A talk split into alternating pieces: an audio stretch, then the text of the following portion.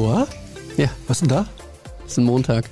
Das ist ein Montag, ja. Okay. Und was passiert montags? Ja, das sagst du mir jetzt anscheinend. Ich habe es ja öffentlich in diesem Podcast eingefordert, dass ich gegen euch endlich mal Fußball spielen möchte. Und Kevin Kiska ist diesem Aufruf gefolgt. Oh. Hat Termine zur Auswahl gestellt. Ihr beiden habt, glaube ich, weder zu noch abgesagt bislang. Ja, ist auch, ist auch noch bis zum 31. Januar noch Zeit für äh, Transfers. Ich, Und ich, warte noch, ich, Für Transfers. ich warte noch auf Rückmeldung, um dann auch äh, gegen euch kicken zu können. Ich glaube, 6. Februar sieht gut aus. Montags abends um wie viel Uhr? Kevin, 18.30 20, 20, 20 20.30 Uhr, 30, sagt unser Regisseur Kevin Kiska. Oh, es wird aber spät dann für dich, ne? Wenn also, du früh raus also technischer Regisseur, ne? Auf dem Platz ist er nicht so nur so. Nein, ich Regisseur, denke, dass wir da auch Da eher ist, er, da ist er eher so links draußen. Also, ganz links draußen, ja. dass wir da eher wenig erwarten müssen. Wenn wir gar keine Erwartung haben, Ja. können wir nicht enttäuscht werden. Ich habe Hast hohe du an euch. Kleingeld gesammelt oder was? Ich habe sehr hohe an euch. An uns jetzt? Ja. Hm, zu Recht. Jetzt Also heute ich im da Podcast, aber auch- Ja, heute im auch im Podcast. Montagskick. Wunderbar. Was glaubst du, bin ich für ein Typ Fußballspieler in der Halle? Also der typische Handballer, der versucht Fußball zu spielen. Oder vertust du dich? Das kann ich auf jeden Fall schon mal sagen. guter? Der? Ja. Ja, also Zweikampfscheu, glaube ich. Zweikampfscheu? Ich glaube, er ist auch so ein, Du so ein Tänzer. Arschloch. Tänzer? Ja, so, ja, der genau, so der- der Tänzer. und so. Nein, Huch, da kommt der Ball und tanzt weg. So elegant sieht es nicht aus, was ich mache. Das kann ich auf jeden Fall schon mal ankündigen. Wunderbar. Jürgen, hast du damals vor sieben Jahren bei der Handball-Europameisterschaft in Krakau am Finalwochenende, wo wir gemeinsam gewesen sind, Mhm. am Medienturnier teilgenommen und mit der deutschen Medienhandballnationalmannschaft gespielt? Ne, ich habe Harzallergie. Hm, ist klar. Was war der wahre Grund? Weiß ich gar nicht mehr. Kater? Arbeiten musste ich wahrscheinlich. Arbeiten. Das Nicht hätte so, ich ja damals so mitbekommen. du. Bitte? Das hätte ich damals mitbekommen, wenn du gearbeitet hättest. Ich denke, du hast am Abend vorher noch an der Theke ordentlich gearbeitet. Das kann einfach nicht wahr sein. Das hättest du ja nicht mitbekommen. Jetzt muss ich nochmal reüssieren, was damals genau los war. Reüssieren?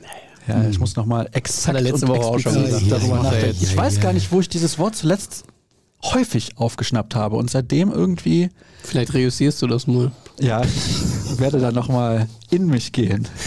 Investigative Reüssierung. Mhm. Ja, genau. Sollen wir ihn jetzt dabei belassen? In dem Glauben, okay. Womit ich auf jeden Fall nochmal glänzen wollte, ist, also glänzen kann man jetzt so oder so sehen. Damals waren bei den Franzosen, die gegen uns gespielt haben, ehemalige Bundesligaspieler mit dabei. Und da muss ich sagen, die haben einen ganz schön nass gemacht. Aber einmal hing ich da von hinten schön am Trikot dran. Zwei Und, Minuten. Ja, hätte eigentlich zwei Minuten kriegen müssen. Es gibt ein Foto davon, Ja. wo es dermaßen klar zwei Minuten sind. es gab keinen Pfiff. Er hat halt einfach die Bude gemacht, weil er noch immer so schnell war. War ihm egal. Ja, allerdings war ihm das egal. Das ist wirklich Wahnsinn. Da gibt's ja auch eine Hörerfrage zu. Ja? BVB, Medienteam und Staff gegen die Journalisten. Da können wir nochmal eher kurz drüber reden, Ja, Kevin. lass uns doch mal darüber reden, weil das ist wirklich ein Thema, da, da kann man noch mal richtig in die Tiefe gehen. Es wurde angesprochen von den Hörern, anscheinend, ich weiß ja nicht, ob es so war und ob es sich so zugetragen hat. Du hast Großchancen ausgelassen. Ich würde den Singular wählen wollen. Ich habe eine Riesenchance ausgelassen und zwar, weil ich der Meinung war, ich müsste es mit der Hacke versuchen. Nein, ernsthaft. Aber Nein, ich gegen einen dich. ehemaligen Bundesliga-Torwart wie Philipp Laux wird das dann eben nix. Und das war die große Chance zum Anschluss. Da lagen wir noch 0 zu 2 hinten. Den hätte ich machen müssen. Ähm, am Ende ist es dann 0 zu 4 ausgegangen. Ja, peinlich, Pinno stand, Ja. glaube ich, in der Schlagzeile. Peinlich, Binno. Trainer Jesko von Eichmann hat mich auch in der Halbzeit richtig rund gemacht für, dafür. Ich kann es mir auch bildlich vorstellen. Danach hast du dann aber auch wie Jürgen 2016 an der Theke geglänzt. Selbstverständlich. Was für ein Unfug. Ich glaube 2016 tatsächlich nicht, aber 2017 in Frankreich. Da weiß ich noch ganz genau. Ja, ja. Da gab es in dieser Straße, in dieser Gasse, in dieser Fußgängerzone, gab es eine Kneipe am Ende. Diesen Pavillon da, oder was? Ja. Da, Da weiß er sofort ja, Bescheid. Bescheid. Le Pavillon. Ja, Wahrscheinlich. vielleicht ist er auch so.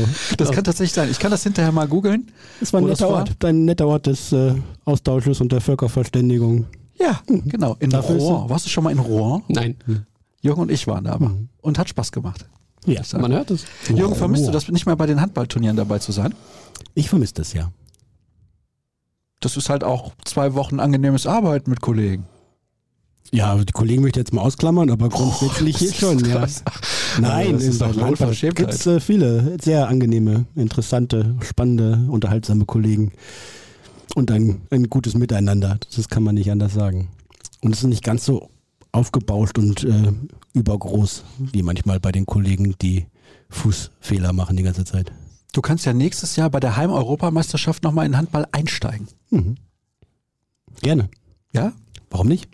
Ja, ich dachte, du bist hier zeitlich so eingeschränkt. Ja, muss mit meinem Chef reden. Ja, okay. Alles klar, werde ich tun. Ein Großteil des Turniers spielt ja wieder in der Zeit, wo die Bundesligisten pausieren. Ja, du kannst die zwei drücken. Die zwei bin ich? Okay. Ja.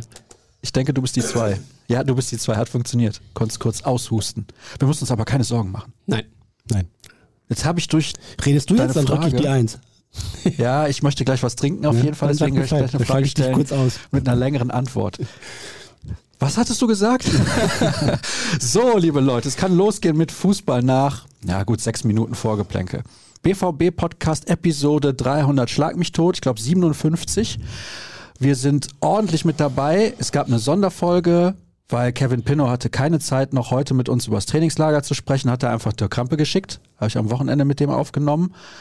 War für dich aber auch ein schönes Trainingslager. Du schüttelst den Kopf. Wo warst du denn am Sonntagvormittag? Ich wurde nicht eingeladen. Ja, zu Recht. Hm. Ja, gut. Ja. Wir dachten eigentlich, Dick erinnert sich an mehr vom Trainingslager. Ja, aber das ist häufig das Problem bei ihm. Der hat ganz oft, das hat er mir gesagt, da weiß er schon nicht mehr, wie vor zwei Wochen das Spiel ausgegangen ist. Ist das bei euch auch so? Doch, das weiß ich noch.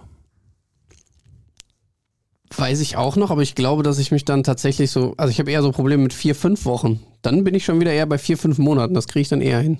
Mhm. Also ja, ich, aber ich wüsste sogar die mei also den meisten Torschützen noch sogar aus vielen Spielen. Vielleicht nicht mehr alle Reihenfolgen, aber ich könnte noch einiges aufzählen. Bremen-Dortmund, Hinspiel. Zwei, drei Ja. Tore. Mhm. Wow, wird schwer. Stand auf jeden Fall hat das letzte 2-0 gemacht. für den BVB und Mokoko hätte Äh, das 3-0 machen müssen. Ja, Oder muss 3-0 machen. Da haben sie sich noch selbst im Weg gestanden, genau. Ähm, wahrscheinlich äh, Reus 1-0. Dann ist doch äh, der Hut früh vom Platz. Und dann kam Emre und dann Emre und Jude im Zentrum war nicht so richtig klug. Bremen hat es mit der Aber hat nicht- Dreierkette. Hat nicht Jude sogar getroffen? Ja, kann schon sein. Aber auch mindestens eins, wenn nicht sogar zwei mit verschuldet. Dieser US-Amerikaner mit den leicht rötlichen Haaren hat das Siegtor Ja, gemacht, Burke. oder? Hm? Genau. Ja. Und der Däne hat getroffen, den sie da haben, auf, links, ja. Däne, glaube ich, die Bremer. Hm, genau. Dann kurze Quizfrage an der Stelle an Kevin Pinnow. Bei welchem Spiel warst du zum ersten Mal für das BVB-Team der Ruhrnachrichten im Stadion? Wann, wie, wo, was, Gegner, Torschützen und so weiter? An den ersten Einsatz muss man sich eigentlich erinnern. Ja, Heimspiel gegen Hoffenheim. 2 zu 2. Erling Haaland in der Nachspielzeit. Ja, aber dann stimmt das Ergebnis nicht. Wenn Holland dieses Tor geschossen hat, unter die Latte genagelt, hat Dortmund in der Nachspielzeit durch diesen Treffer gewonnen. Haben die gewonnen? Würde ich vermuten. Ich glaube, die haben nur einen Punkt geholt. Das werden wir jetzt mal nachschauen. Mach in mal. der Zwischenzeit, Ja, da waren zwei späte Tore, ne? Gegen Union war das, war das, der, Ja, ja. das 3-1 oder sowas, das war dieser Riesenlupfer, oder? Und gegen Hoffenheim haut er das Ding, nachdem sie vorher vier oder fünf dicke Chancen vergeben haben, haut er den in der knallt er es Letzten aus Minute fünf da. Metern unter die Latte. Sieg? Das schaue ich jetzt nach. Und wie gesagt, in der Zwischenzeit erklärt uns Kevin Pinnow, wer da von Union Berlin zu Borussia Dortmund gewechselt ist. Ein Norweger. Ein sehr guter Kumpel von Erling. Ja, Vielleicht haben die sich auch mal ein bisschen ausgetauscht über Borussia Dortmund, Ja. oder Jürgen? Das könnte ich mir Die werden vorstellen. miteinander gesprochen haben. Also dieser andere Norweger hatte ja in seinem ersten Spiel gegen Augsburg drei Tore gemacht. Das erwartest du jetzt von einem offensiven erinnere- Rechtsverteidiger daran, auch? Daran erinnere ich mich ganz genau an dieses Spiel. Erlings Debüt in Augsburg. Das war ordentlich, ja. Bum, Also wenn, bum, bum. wenn Riasson das auch so hinbekommt. Nach allem, was ich höre, ist Tore schießen nicht seine oberste äh, Kompetenz. Ein Saisontor, glaube ich, aktuell, ne? Möglicherweise. Eins im Europapokal haben wir noch, glaube ich, gesehen. Kann aber sein, dass die Saison 3-2. vorher war. Das war der. Siegtreffer. Und das Ja, Foto, was wir sehen bei Ja. Kollegen mit einer großen Online-Seite, ist ein jubelnder Erling Haaland. Naja. Stimmt. Dabur hat spät das 2-2 noch gemacht und dann in der Nachspielzeit haut Haaland Ja, den ja, noch genau. drunter. Ja. Ja, ja. Rainer Irgendwie 1-0. Dabur, so ein Gestocher nach einer Ecke oder sowas, Mhm. oder vielleicht sogar mal wieder. Ich war auch im Stadion und Mhm. sagte zur Begleitung zur Pause, boah, ist aber langweilig, da stand es dann 0-0. Dann wurde es hinten raus aber noch ein relativ angenehmes Spiel. 24 zu 10 Torschüsse. Ja, ja, also die hatten vorher jede Menge dicke, klare Torchancen vergeben und dann plötzlich standen sie noch mit einem Punkt da. So, jetzt haben wir zehn Minuten Vorgeplänkel eigentlich gehabt. Jetzt können wir endlich mal zum Aktuellen ja, kommen. Wir waren ja schon dabei. Wir waren ja, schon dabei, du hast uns ja schon wieder unterbrochen. Entschuldigung, aber das war auch ein bisschen kurz und knapp, Kevin. Ja, du hast ja dann unterbrochen, quasi, mit dem Ergebnis. Also, heraus. Wen hat Borussia Dortmund da verpflichtet?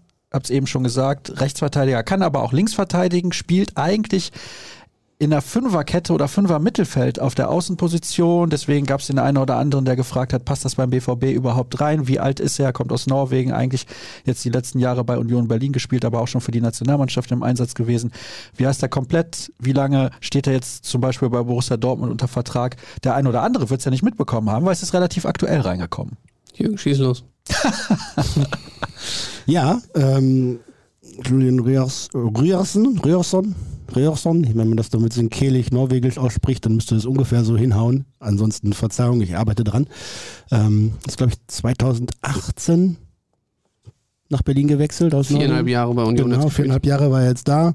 Ist also mit aufgestiegen, glaube ich, noch damals. Ja. Und ja, hat so eine Entwicklung genommen wie der Club, würde ich behaupten. Äh, stetig weiterentwickelt, verbessert und äh, hat ein sehr hohes Standing bei den Fans in Berlin gehabt.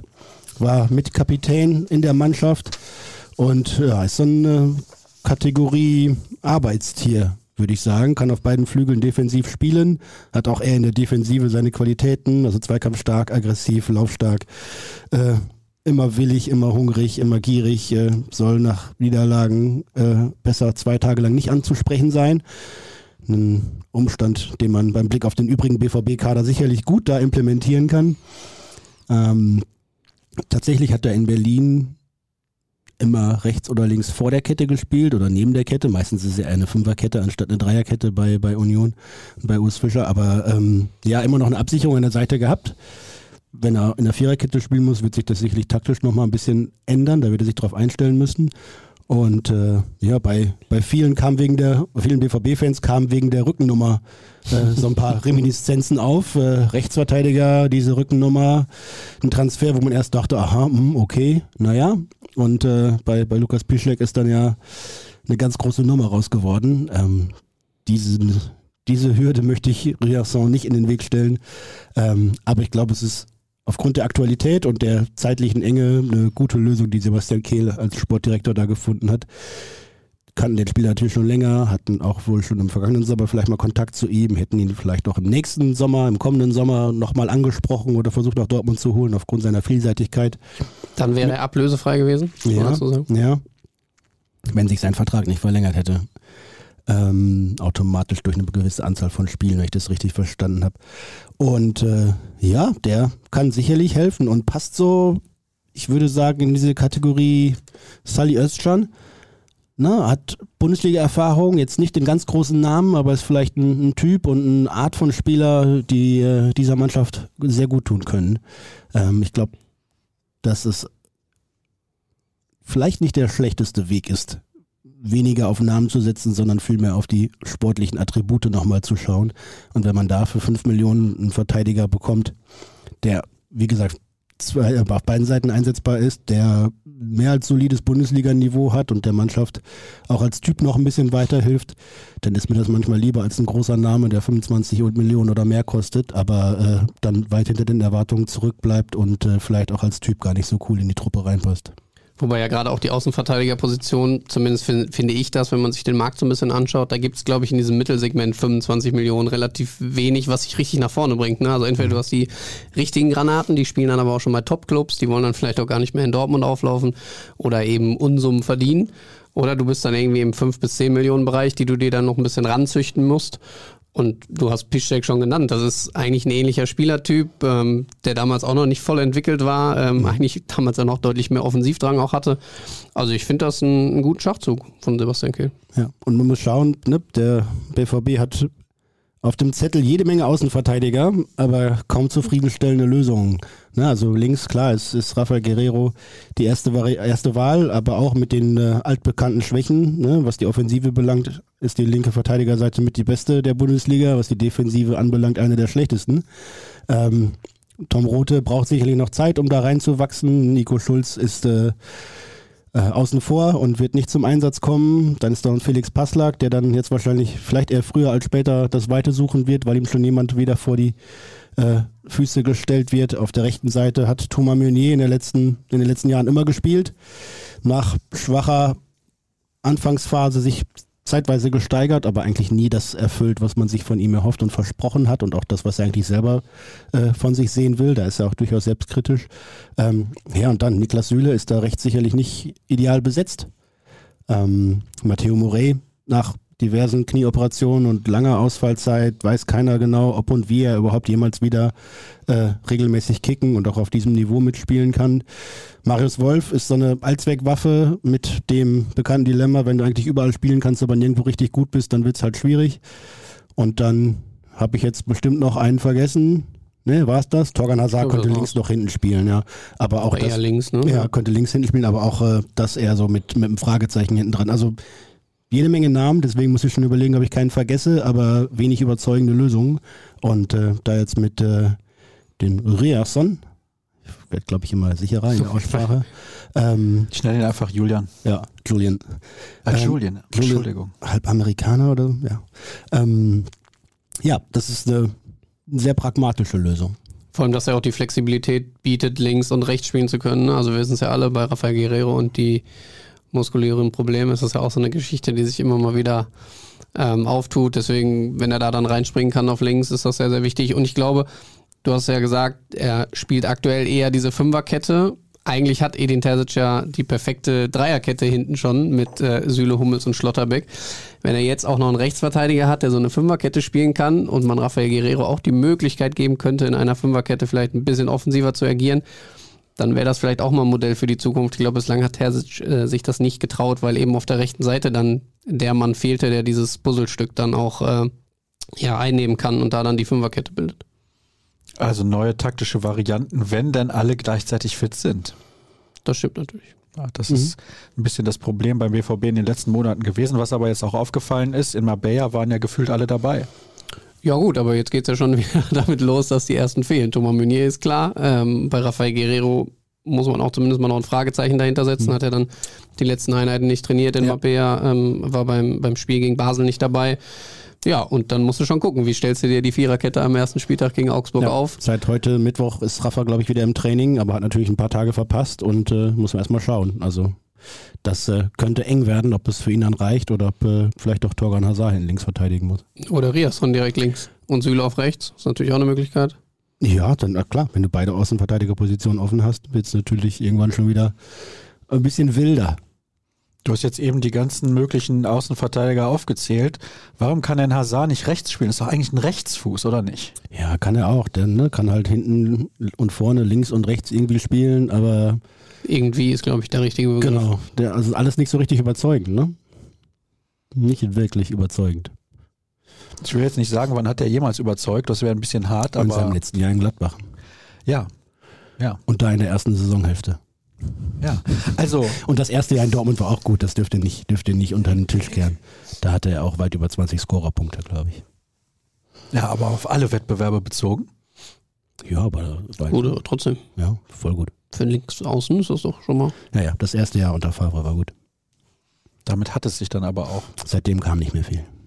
nichts. So, was ich da nochmal nachfragen wollte, ist, jetzt durch diesen Neuzugang, ist dann im Prinzip das Wintertransferfenster für den BVB schon geschlossen oder habt ihr das Gefühl, da könnte sich noch was tun? Und ich habe ja gerade schon rausgehört, das ist eine Lösung, die euch auf jeden Fall überzeugt. Fand ich sehr interessant auch mit diesem Preissegment. Das ist ja auch tatsächlich so. Erstmal möchte der BVB oder kann auch aktuell nicht mehr so viel Geld ausgeben. Das ist das eine.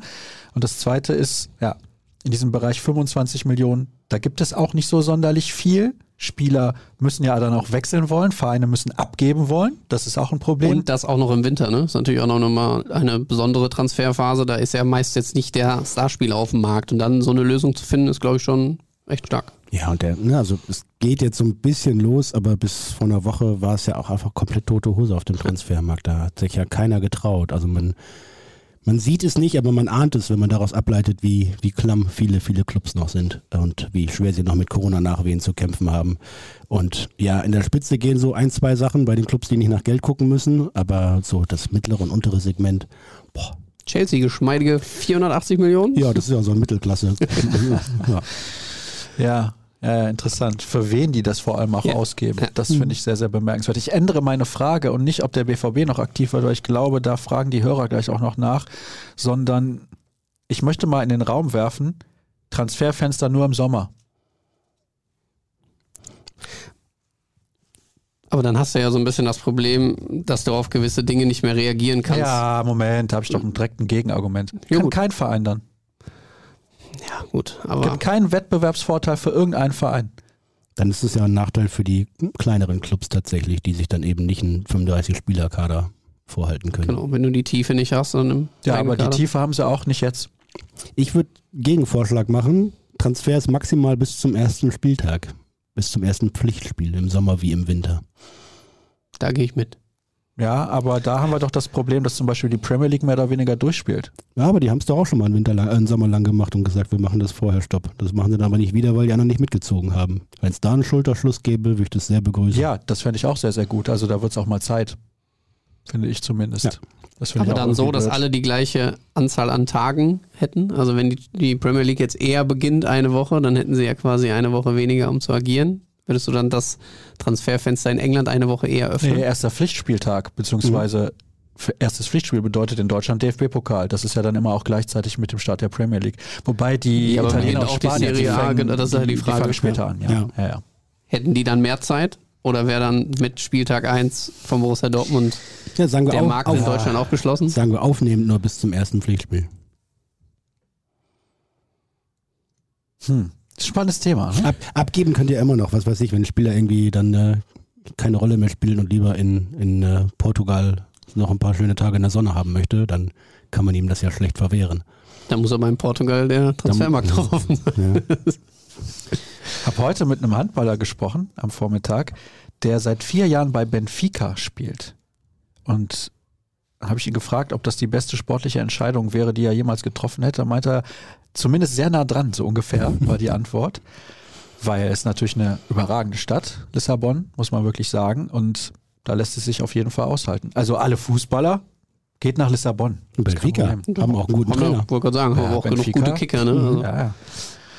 Der letzte, der jetzt so teuer gewechselt ist, ist das nicht irgendein argentinischer Weltmeister gewesen von Benfica, der jetzt irgendwie. Er ist doch noch weggeht? nicht gewechselt, oder? Ist noch nicht gewechselt, Ist noch ne? nicht, ne. Der Ja, letzte, der aber letzte steht- war der uruguayische Mittelstürmer. Zur Debatte. Ja, ja. Also ich weiß nicht, wie die das machen, aber die haben jedes Jahr irgendeinen Spieler, den sie für mindestens 80 Millionen verscherbeln.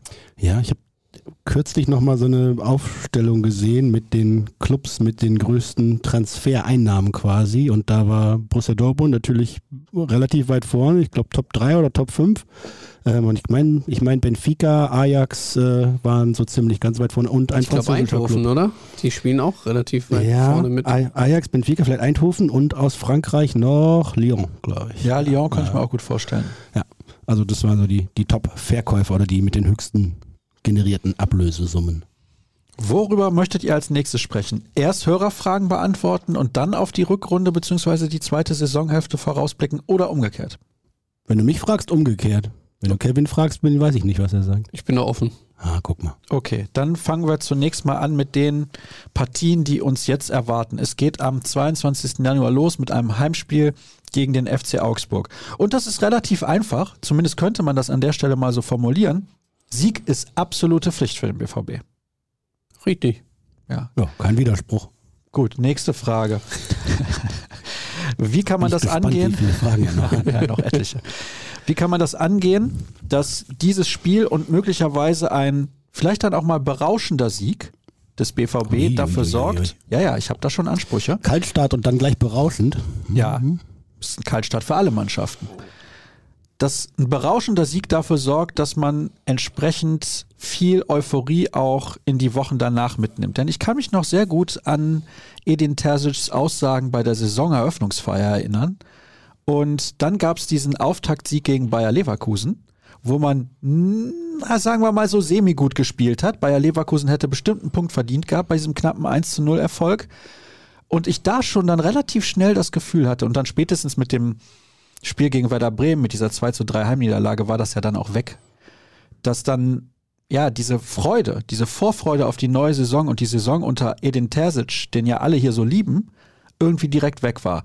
Was kann man tun, damit das dieses Mal anders läuft? Oder was muss Borussia Dortmund tun? Ja, gut Fußball spielen. Ja, klar. Also Fußball spielen wir Borussia Dortmund, ne? eben mit der gehörigen Portion Leidenschaft und der kämpferischen Attitüde plus und das wirklich auch erst dann als Plus mit der spielerischen individuellen Qualität, die da ist, um die durchzusetzen. Ähm, ich fand nicht, dass die Euphorie so schnell verpufft ist. Und überleg mal, also im, im letzten halben Jahr unter Rose gab es da die Heimniederlagen, wir haben sie alle mal aufgezählt, gegen Leverkusen und Leipzig und die Rangers und gegen wen weiß ich noch.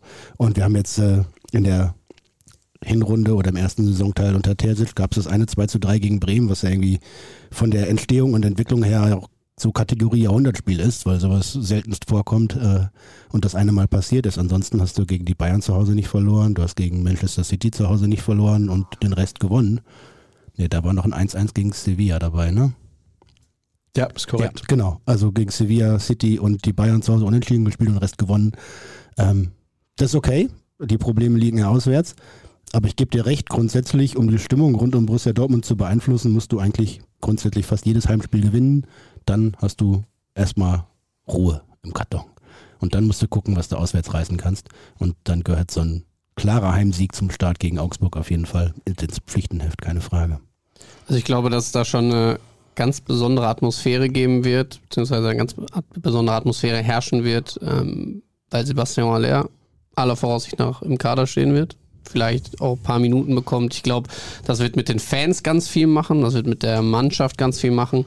Wo das jetzt hinführt, ob der dann sofort trifft, ob der super spielt, das sei alles mal dahingestellt. Aber dass der allein da ist, ähm, kann schon ganz viel auslösen.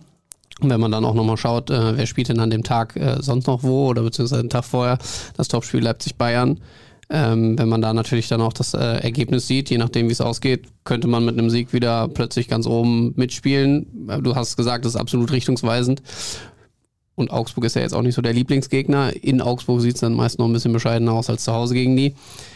Aber da kommt natürlich auch ein alter Bekannter dann zurück in den Signal Iduna Park mit Enno Maaßen, der vielleicht auch weiß, wie man Borussia Dortmund knacken kann, der sehr offensiv spielen lässt, der das einem, mit einem hohen Pressing äh, dann auch durchdrücken will im Spielverlauf. Also das wird auf jeden Fall kein Selbstläufer. Da muss äh, alles passen ab Minute eins. Ich glaube, Edin Terzic wird da schon zusehen, dass er die Jungs gut einschwört auf dieses Spiel. Aber ja, in der Mannschaft, glaube ich, wissen alle, da muss von Minute 1 alles passen und wir müssen Vollgas geben.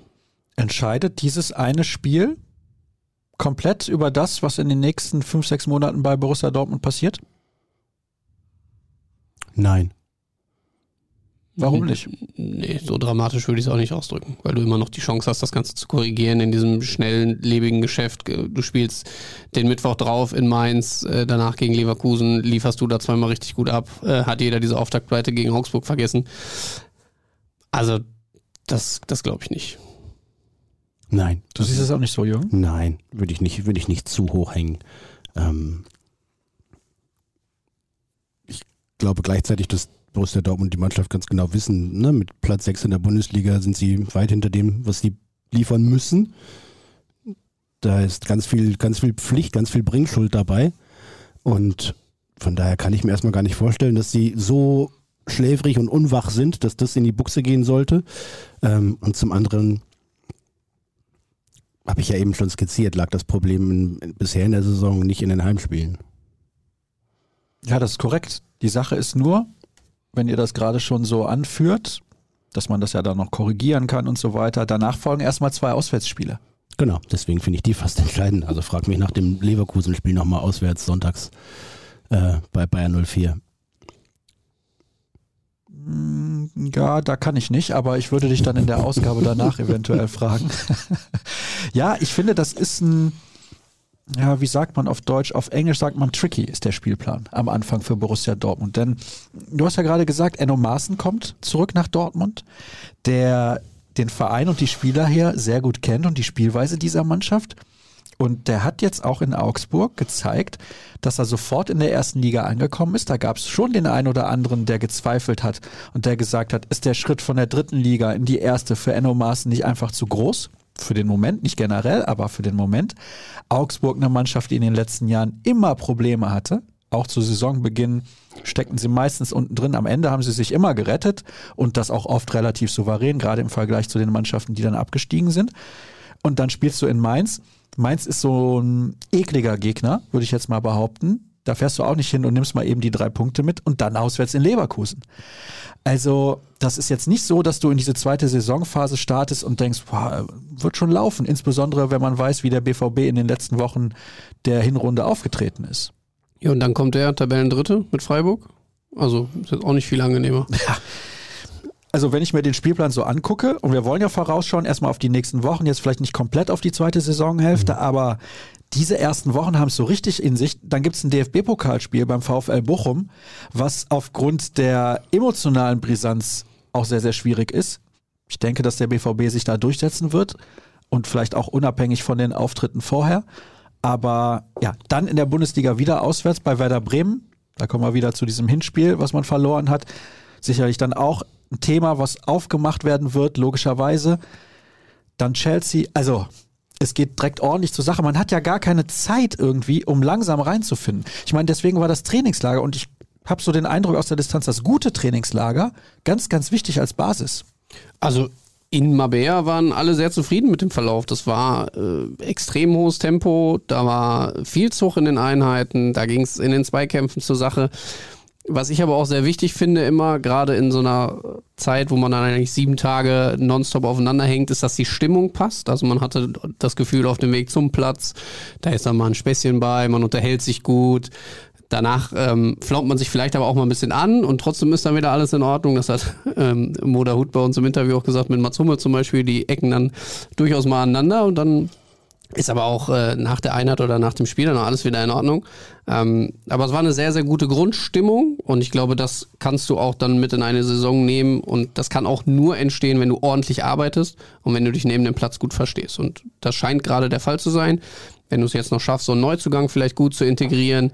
Mit Sebastian Aller hast du ja eigentlich noch einen zweiten Neuzugang. Das wird dem Team, habe ich ja gerade auch schon mal gesagt, sehr viel geben, dass der jetzt zurück ist. Das äh, hat man auch gemerkt. Marco Reus, ich will jetzt nicht sagen, der war fast zu Tränen gerührt, aber dem gingen die Mundwinkel so hoch, als er über dieses Thema sprechen durfte, dass der Junge jetzt endlich zurück ist. Also das ist super für den Verein, ein ganz tolles Zeichen und ähm, einfach nur schön, ihn wieder auch auf dem Platz zu sehen. Ja, und diesen ganzen Schwung musst du jetzt einfach in diese Partien mitnehmen, die ganz unterschiedlich gelagert sind. Nur wir es natürlich äh, Augsburg haben, die es trotz obwohl, oder obwohl sie Auswärtsmannschaft sind, vermutlich relativ äh, offensiv angehen werden, auch mit dem Pressing, dass sie versuchen, Borussia Dortmund sehr früh zu stören am, am Spielaufbau. Dann wirst du Mainz haben, die, glaube ich, selbst im eigenen Stadion das Ganze eher ein bisschen defensiver angehen, sich zurückziehen werden, Borussia Dortmund lange und viel den Ball überlassen werden. Und dann waren wir, wo waren wir dann? Ah, in Leverkusen. Leverkusen. Ja, dann, mhm. dann hast du vielleicht so eine Mischung aus beidem, die sie wirklich punktuell mal steuern können. Xavi Alonso äh, wird da sicher Mittel und Wege finden, äh, wie man die Mannschaft da einstellt. Und die verfügen natürlich über eine ganz hohe individuelle Klasse. Ich würde behaupten, dass das nach den Bayern, ich glaube sogar vor Dortmund, der spielstärkste Kader ist. Wenn man sich so die, die einzelnen Leute da anschaut, das ist schon richtig gut, was sie auf den Rasen bringen können. Ja, also wie du schon sagst, ist äh, schon ein Brett. Ja, aber ich glaube, dass ähnlich wie in der Hinrunde anfangs die Konzentration gut stimmte und auch der Konkurrenzkampf dafür gesorgt hat, dass die Qualität auf dem Platz zu sehen war. Dann fehlt irgendwann der Konkurrenzkampf, dann war die Konzentration weg und dann gingen auch die Ergebnisse äh, schneller mal weg. Und wenn wir jetzt wissen, fast vollständiger Kader, Meunier fällt erstmal aus, Guerrero wackelt so ein bisschen, aber fast alle, also eigentlich alle Stammspieler sind dabei.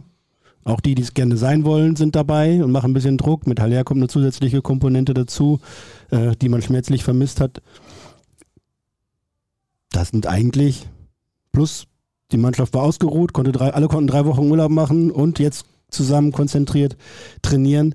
Ähm, da sind eigentlich alle Parameter erfüllt und da spricht jetzt nichts dagegen, dass die Truppe abliefert. Wenn wir jetzt mal davon ausgehen, dass die Mannschaft einigermaßen fit bleiben wird, weil ich meine, so schlimm wie in der Hinrunde kann es ja eigentlich nicht nochmal laufen. Das sagen wir auch schon seit drei Jahren. Positiv an die Sache ran. Ja, das ist eben das Thema. Also Das irgendwo bricht ja dann doch ja. immer was auf. Also gehen wir mal davon aus, dass es einigermaßen vernünftig laufen wird, was das angeht. Welcher Parameter, welcher andere Parameter darf nicht ins Spiel kommen, damit die Rückserie in die Hose geht? Darfst, glaube ich, deine Grundtugenden einfach nicht vergessen auf dem Platz. Du bist Borussia Dortmund, du musst jedes Spiel so angehen mit der klaren Intention, dieses Spiel zu gewinnen und darfst da 90 Minuten nicht von abweichen. Ich glaube, das muss bei allen in den Köpfen stecken. Und erst dann, das hat Jürgen auch gesagt, dann darf individuelle Klasse kommen, dann muss es über Taktik, über System gehen. Aber wenn du mit dem Willen da reingehst, wir müssen das hier heute wuppen, dann steht dem, glaube ich, nichts im Wege, noch eine erfolgreiche Rückrunde zu spielen. Hat dir oder hat euch dieser Wille in den ersten Monaten der Saison zu oft gefehlt? Ja, Ganz am Anfang nicht, danach zunehmend, ja. Da gab es Spiele, wo ich dachte, das, äh, das hättest du mit ein bisschen mehr Wollen auch anders gestalten können. Ähm, ich glaube, was ich sehen will, ist die fußballerische Weiterentwicklung. Wir reden ja von Umbruch im Umfeld und in der Mannschaft, ähm, aber es ist auch ein Umbruch im Spielstil, der unter Marco Rose begonnen hat und jetzt eigentlich unter Edin fortgesetzt werden will, mit einer viel höheren Aktivität, mit viel mehr Aggressivität, mit früherem Stören, anders als unter Favre, wo es dann immer hieß, Leo, zurück, zurück. Ja, also nicht mehr zurückziehen, sondern attackieren, den Ball erobern, äh, Pressing, Gegenpressing, äh, wirklich da mit der, mit der nötigen Gier auf dem Platz unterwegs zu sein. Das will ich sehen. Und selbst als die Ergebnisse noch stimmten, so bis Ende September, bis in den Oktober rein, fand ich es fußballerisch auch in vielen Phasen dürftig. Da muss mehr kommen. Das deutete sich da so an, dass da ein Abwärtstrend gerade sich, äh, sich anbahnt. Da erwarte ich von Borussia Dortmund mehr. Und das eine führt zum anderen, wenn sie halt ne, mit, mit vielen Ballgewinnen, mit, mit äh, hoher Dominanz auch im Spiel äh, da auch so auftreten, dann wird auch das eine oder andere Tor mehr fallen und entsprechend auch die Ergebnisse dann so sein, wie man es aus schwarz-gelber Sicht ganz gerne hätte. Wobei man diesen Qualitätsabfall ja nicht nur bei Borussia Dortmund feststellen konnte. Ich glaube, diese vielen Spiele äh, innerhalb kürzester Zeit hat generell dafür, haben generell dafür gesorgt, dass sie die äh, Leistung auf dem Platz äh, nicht mehr ganz so hoch war und man sich Spiele auch nur noch schwer angucken konnte zum Teil. Ja, wobei da muss man dann ja wieder so eine Phrase oder Aussage heranführen, die die Spieler und die Verantwortlichen sehr, sehr gerne treffen. Wir müssen auf uns schauen. Was die anderen machen, ist nicht so wichtig. Nee, das meine ich ja nicht. Ich meine einfach nur, wenn, wenn beide Seiten platt sind, dann wird das kein schönes Fußballspiel. Ja, das verstehe ich schon, aber dann kann Borussia Dortmund das trotzdem gewinnen. Das haben sie sehr selten getan.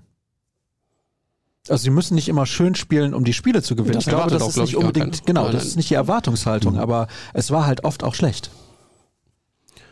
Ja, äh, man hat dann aber auch Spiele 1-0 gewonnen. Da hat man sich dann, glaube ich, für so eine Serie von vier Spielen gefeiert. Da waren die Fans auch mit zufrieden, weil plötzlich stand hinten die Null. Man hat es defensiv sehr gut gemacht, hat wenig zugelassen. Das war das, was man ihnen ein Jahr zuvor komplett vorgeworfen hatte, wenn man da fast die Schießbude der Liga war, übertrieben gesehen für, für einen Top-Club. Und da haben ja dann andere Dinge funktioniert. Ne? Dann hat man vorne nicht so wirklich gescored. Also man hatte immer so unterschiedliche äh, Probleme eigentlich in, im Spiel und hat es nie geschafft, alles mal gleichzeitig auf den Platz zu bekommen. Ja, das müssen sie jetzt mal schaffen. Ja, und ein, ein Punkt, den Julian Brandt angesprochen hat in, in Marbella, habe ich das ähm, gesehen im Video. Er sagt, es darf nicht mehr passieren, dass wir als Borussia Dortmund Phasen haben, in denen wir wackelig werden, in denen wir zittrig werden. Und davon hatten wir ja doch einige in den vergangenen Wochen und Monaten. Ähm, das kann nicht sein. Und selbst wenn es mal schwerfällt gerade, wenn irgendwelche Parameter im Spiel sich verändern, wenn der Gegner drückt, warum auch immer, oder ganz anders auftritt als erwartet, dann muss es immer noch möglich sein, sich dann eben fünf Minuten zu sammeln, gemeinsam zu verteidigen, zu sortieren und zu besprechen, wie es weitergeht. Aber dass Borussia Dortmund so äh, ins Taumeln gerät und irgendwie so ein wildes Spiel zulässt, das äh, sollte tunlichst nicht mehr passieren, denn dafür ist die Mannschaft tatsächlich einfach zu gut und dafür sind auch die einzelnen Spieler zu gut. Da muss es klarer auf dem Platz äh, sein, was zu passieren hat in bestimmten Situationen, damit sowas wie 2-3 gegen Bremen zum Beispiel nicht mehr passiert, dass da komplett der Faden verloren geht. Gut, also Weiterentwicklung, fußballerisch als Mannschaft im Reifeprozess und eine Weiterentwicklung auch im, im Spielstil. Weg von abwarten, hin zu mehr attackieren. Wollt ihr jetzt schon eure Tipps raushauen, was der BVB erreicht in den nächsten Wochen und Monaten, bevor wir dann zu den Hörerfragen kommen? Bitte, Jürgen, komm. Ich habe gerade ganz viel gesprochen, ich muss mal eben hier husten. Mir hast du die Frage, glaube ich, vor zwei Wochen schon im Podcast gestellt. Beziehungsweise war, glaube ich, eine Hörerfrage. Ich meine, ich habe gesagt, Borussia Dortmund wird Zweiter in der Liga hinter den Bayern, weil ich dann doch glaube, dass der SC Freiburg, ähm, auch Union, da dann das nicht über 34 Spieltage mitgehen können und Borussia Dortmund da dann doch individuell deutlich stärker ist. Leipzig ist mal noch so abzuwarten. Das könnte dann ein klarer Zweikampf um die zwei werden. Bayern, glaube ich, ist trotzdem auch wieder unantastbar in der Saison. Pokal, habe ich gesagt, schwierige Aufgabe gegen Bochum, werden sie aber irgendwie schaffen, scheiden dann aber im direkten Duell gegen die Bayern aus. Kommt dann aufs Losglück an, ob, ob du sie im Viertelfinale oder eben erst im Halbfinale oder sogar Finale kriegst, aber ich glaube, bis zum ähm, Pokal reicht es dann nicht. Oh, und Champions League ist, glaube ich, tatsächlich schon Ende im Achtelfinale, auch wenn da jetzt viele fehlen bei Chelsea und die ja aktuell auch in keiner guten Verfassung sind. Wenn du dir da die Namen anguckst, das ist schon nochmal eine, eine andere Hausnummer einfach. Champions League Viertelfinale. Pokal hängt viel vom Losglück ab, glaube ich auch. Ich glaube, dass Leipzig auch vor dem BVB bleiben wird in der Bundesliga, denn da passen jetzt Trainer und Kader richtig gut zusammen. Ähm, ja, dann wird der BVB Dritter, Viertelfinale Champions League und Pokal, je nachdem, wie weit es reicht. Aber grundsätzlich ist es dann am Ende eine solide, souveräne Saison, wo man sagen würde, für ein Jahr des Umbruchs Pflicht erledigt mit Platz drei mindestens, äh, mindestens ähm, in der Champions League verbessert oder im Europapokal insgesamt gegenüber dem Vorjahr deutlich verbessert und im Pokal auch, dann äh, könnte man damit zufrieden sein für dieses, ja, von der Grundkonstellation her extrem schwierige Jahr.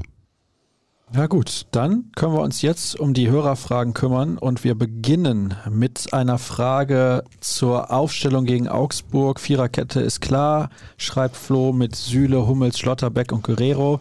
Ich glaube, sollte ja stehen. Ich glaube, das kam ja. noch vor der Verpflichtung, äh, vor ja. der Verpflichtung von Herrn ja, ja, das kann ne? sein. Aber wen seht ihr davor? Meiner Meinung nach nur Bellingham und Brandt gesetzt. Bei Bellingham bin ich bei ihm, ja. Ähm, wenn Marco Reus fit ist, wird er auch spielen. Dann wird vermutlich aber Julian Brandt nicht spielen. Sofern Terzic wieder auf dieses 4-1-4-1 setzt und das deutet sich ja jetzt nun mal an, mhm, ja. ähm, dass er es jetzt in beiden Tests gegen Düsseldorf und Basel hat spielen lassen, ist er dann schon ein Zeichen. Er will da irgendwas ausprobieren. Wobei Jule auch recht spielen könnte, ne? Ist nicht, ist nicht favorisiert, ja. aber er könnte das auch. Ich habe da mit Dirk schon drüber diskutiert und ich glaube letzte Woche auch mit Cedric. Nach der Hinrunde muss Brandt spielen. Er war besser als ja. alle anderen offensiven Mittelfeldspieler. Er muss spielen. Am Ende wirst du aber deinen Capitano nicht auf die Bank setzen. Das ist das. Reus mhm. ist gesetzt. Mhm. Selbst wenn Reus vielleicht, ah. ich meine, ich habe ihn gesehen, ja, er ist schon wieder sehr weit, aber ich glaube noch nicht, dass er ganz äh, an sein Leistungsmaximum rangekommen ist. Er würde da Brand persönlich auch noch einen Schritt vorsehen. Trotzdem, wenn Reus einigermaßen. Es kann doch am Ende nicht das Argument ist, sein, es tut mir leid, es kann nicht am Ende das Argument sein, ja, ist der Kapitän. Wenn andere besser spielen, dann muss der spielen, der besser ist. Weil du möchtest dein Spiel gewinnen. Brandt war ja auch deswegen besser, weil Reus gar nicht gespielt hat. Also solange er gespielt hat, war es ja okay bei Marco. Bis zu ja. seiner Verletzung war er, war er gut in der Saison drin. Das ist nämlich auch ein Punkt. Brandt muss, glaube ich, für sich das Gefühl haben, dass er spielt. Julian Brandt braucht ein gutes Gefühl, um auf dem Platz auch gut zu sein. Das ist auf jeden Fall so, ja. Deswegen, das ist halt auch so ein Faktor. Wenn du den dann wieder von der, äh, von der Bank bringst, da bin ich mir nicht sicher, ob das dann funktioniert. Ja, Daher, wir haben doch gerade auch über den Kalender gesprochen. Also ne, mit, mit irgendwie in den ersten, ersten vier oder fünf Wochen mindestens drei englische Wochen. Da, das wird, äh, da wird Marco Reus nicht achtmal von Anfang an spielen. Da kannst du auch sicher sein. Aber ich glaube, jetzt zum Auftakt gegen Augsburg wenn er spielfähig ist, dann, dann wird er ihn von Anfang an bringen. Ja. Dann ist tatsächlich wirklich eher entscheidend, äh, was macht er auf den Außen. Ich habe das Gefühl, er präferiert momentan so ein bisschen äh, die Variante mit Malen und Adeyemi, um tatsächlich Tempo auf dem Flügel zu haben. Da ist Julian Brandt jetzt nicht unbedingt derjenige, der die Linie rauf und runter rennt. Mhm. Deswegen glaube ich eher, dass es darauf hinausläuft. Das ist aber doch wild. Also nicht, dass ich das in Frage stelle, aber im Endeffekt, sorry, wenn ich da so reingrätsche von der Seite.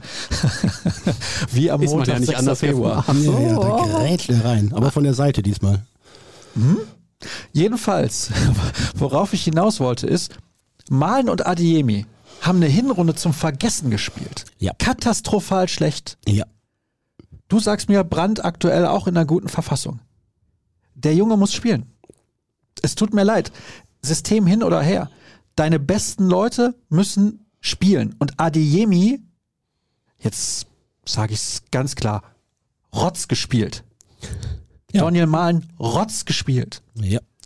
Ich meine es nicht persönlich, liebe Leute, aber so können wir es ja einfach zusammenfassen. Die Leistung der beiden in der Hinrunde war eine absolute Katastrophe. Ja, hat dem BVB auch maximal gefehlt. Ne? Ja, die waren genau. beide, beide nicht auf der Scorerliste gefühlt und deswegen hat Jetzt dem BVB mir- viel, viel gefehlt. Der will Geschwindigkeit auf den Flügeln. Ja, die Geschwindigkeit hatte er ja auf den Flügeln auch schon in der Hinrunde, hat aber auch nichts gebracht. Die haben ja gespielt. Jo, du kannst sie ja jetzt nicht einfach anhand der ersten Hinrunde oder des, des Aber- ersten Teils der Hinrunde woran- einfach außen vor lassen. Du hast ja jetzt ja, außen quasi vor lassen sage ich nicht, aber ja woran einen würdest du sie denn bewerten? anhand der Vorbereitung. Und da fandest du da beide so ich- überzeugend? Zumindest hat Adeyemi für mich einen sehr, sehr Okay. großen Schritt gemacht, hat gemerkt, oh hupala, wenn ich hier bei Borussia Dortmund spiele, dann habe ich nicht nur offensive Aufgaben. Ähm, äh, bezeichnend war da wirklich so ein Sprint von hinten, äh, von vorne rechts bis nach hinten links, um dann mit einer Grätsche den Ball noch abzufangen. Also ich glaube auch, dass was er gesagt hat in dem Interview, was jetzt letztens veröffentlicht wurde, ich weiß nicht mehr genau, wo es war, möchte jetzt nichts Falsches sagen. Er hat gesagt, er hat am Anfang nicht so reingepasst, er hat sich vielleicht auch nicht so wohl gefühlt. Aber ich glaube, dass er in dem Prozess doch jetzt ein, zwei Schritte weiter ist. Und bin auch der Meinung, dass er durchaus Spiele braucht, jetzt nochmal, um sich zeigen zu können. Finde das richtig, dass er auf ihn setzt. Und ja, du sagst, man, die besten Leute müssen spielen. Da bin ich deiner Meinung. Aber wenn du am Ende merkst, dass du mit Reus und Brand auf den Außen, wird jetzt nicht passieren, spielst, dann wird es ja auch nicht funktionieren. Nein, um Gottes ja Willen. Also da das wohlfühlen. natürlich Also auch du kannst klar. natürlich eine Sache machen. Brand ist sicherlich jemand, den du auch mal auf rechts spielen lassen kannst. Aber links brauchst du dann trotzdem einen deiner beiden nicht ganz so heiß geliebten Spieler. Hm. Bei mir war Adeyemi draußen, der muss sich erstmal hinten anstellen. Also da kommt dann das eine zum anderen, die, die Attitüde, die ich dann manchmal sehe und die mir nicht gefällt, plus dass da sportlich wenig bei rumkommt, ähm, das, äh, das wird mir nicht reichen. Da würde mir die Versprechung, dass er mir mit seinem Speed noch was geben kann, könnte, äh, erstmal nicht reichen. Der müsste erstmal sich beweisen und, äh, und da durch Einwechslung, durch halbstündige Einsätze, in denen er dann auch dann mal wirklich seine Power zeigt, äh, dann wieder ranarbeiten müssen. Ähm, aber gleichzeitig sehe ich natürlich vollkommen zurecht, was du sagst. Du hast mit, äh, mit Bellingham, Reus, Brandt, hättest du dann drei nicht so wirklich schnelle Spieler. Dafür hättest du eine hohe Ballsicherheit.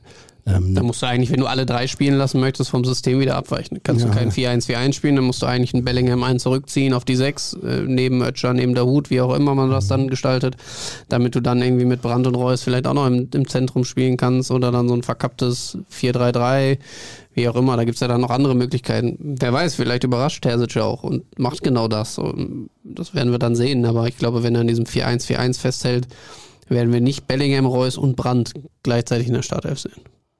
Siehst du anders? Könnte sein. Also ich, wenn's, da wäre ich bei der Mischung zwischen euch, wenn er das ausprobiert hat, dieses System, und meint, die Mannschaft fühlt sich damit wohl, das hat er so gesagt. Und sie haben damit kurze Wege ins Gegenpressing zu kommen, sie haben damit kurze Wege, um, um Struktur zu finden, viel Orientierung an Nachbarmännern äh, auf dem Platz, um eben auch kompakt zu spielen. Ähm, und dann hat Julian Rand- Brandt ja durchaus bewiesen, dass er inzwischen mehr als gelernt hat, wie man auch mal auf den Ball drauf stürmen kann und einen Gegenspieler mal unter Druck setzen kann, auch wenn er noch tief in der eigenen Hälfte kickt. Und dass man den nicht so unbedingt vorbei laufen lassen muss, ohne ihm weh zu tun oder ohne, dass er die, den Körperkontakt auch mal spürt. Ähm, dann ist auch das Tempo egal. Also wenn du, wenn du auf rechts außen Ball gewinnst, dann ist egal, ob du schnell rennen kannst oder nicht, dann hast du es eh nahe zum Tor. Ähm, könnte ich mir trotzdem vorstellen, ja. Und ja, Donny, schwierig, schwierig. Ähm, hat jetzt über anderthalb Jahre eigentlich nicht das erfüllt und immer wieder auch boah, Stirnrunzeln, Kopfschütteln hervorgerufen. Ich war mit in Asien, da hat er ein paar Mal gezeigt, was er eigentlich kann. Ich glaube, im Trainingslager hat er beispielsweise bei dem ersten Testspiel da erst 40 Minuten lang Grütze gespielt und Er hat einfachste drei, drei Fehler Bälle, gemacht. Drei Bälle einfach in Seiten ausgespielt. Ja, genau. war- Und dann macht er aber zwei, drei Einzelaktionen, die äh, gegen, auch gegen Fortuna Düsseldorf dann durchaus herausragend sind. Ja. Ähm, und der hat natürlich auch eine echte Fackel am Fuß, wenn er den mal richtig gut trifft. Ja. Aber du hast schon recht, das muss er natürlich auch mal konstant äh, Ja, ja. über, über Also- mehrere Spiele zeigen. Ja. Und, aber auch da ist es dann wieder eine Frage der Alternativen. Natürlich wird man da, glaube ich, aus Dortmunder Fansicht mit Jamie Bino Gittens sehen, aber nach der langen Ausfallzeit äh, wird Der der, noch ein Integrationsprozess einfach noch ein bisschen dauern. Ja. Und man kann den Jungen auch nicht so äh, verheizen jetzt quasi und ihn Woche für Woche da reinschmeißen und ähm, alle Hoffnung auf ihn dann äh, setzen. Das ist, glaube ich, zu viel Last dann für so einen jungen Spieler. Halten wir fest, trotz vieler Möglichkeiten gibt es eigentlich nicht genügend Flügelspieler. Richtig. Oder reine Flügelspieler. Ja, das ist ein großes Problem. Das haben wir auch in der Hinrunde schon häufig diskutiert. Klar, Jamie Bino Gittens, der vor allem nach seiner Einwechslung beim Spiel in Freiburg eine tolle Leistung gezeigt hat, der war dann relativ schnell raus mit dieser Schulterverletzung. Von dem verspreche ich mir ja einiges. Also Deswegen möchte ich nochmal für ein 3-5-2 plädieren. Edin, falls du das hier siehst. Das ist ein super System. Das kommt einigen Also- Vorzügen der Spieler entgegen. Also ich glaube wirklich, du hast drei perfekte Innenverteidiger dafür. Du kannst es mit Hummels im Zentrum spielen, der ein bisschen tiefer steht, Schlotterbeck auf links, Süle auf rechts. bist da mit dem Spielaufbau sehr Bist im flexibel. Spiel total stark, hast wirklich drei Jungs da hinten, die das total ordentlich sauber da hinten rausspielen können. Du hast einen Rafael Guerrero, der es über links offensiv herausragend machen kann, der sich dann auch ein bisschen ausruhen darf da vorne.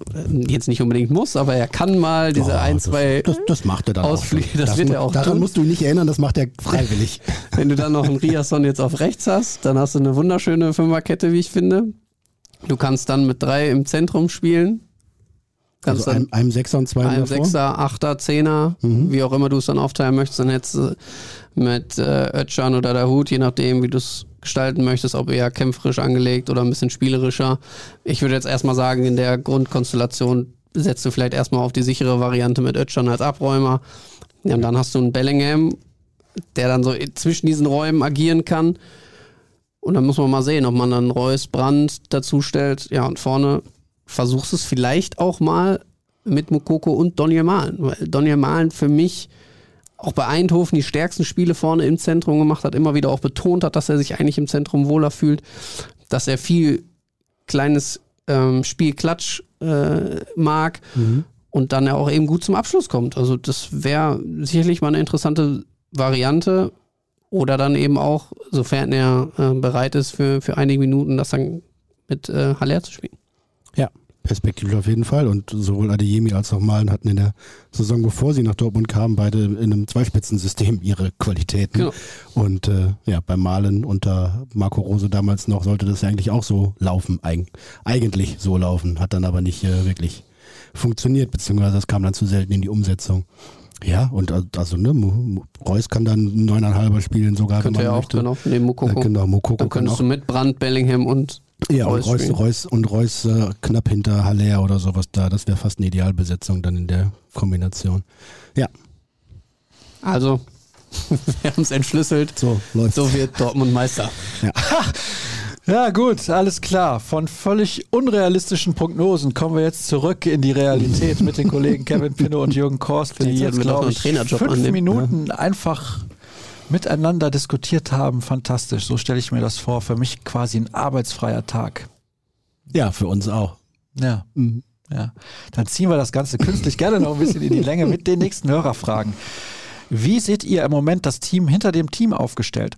Von Strategiezirkel, Scouting bis Co-Trainerwechsel war in den letzten Monaten einiges los. Für mich sind zum Beispiel Addo und Forsyth wichtige Pfeiler.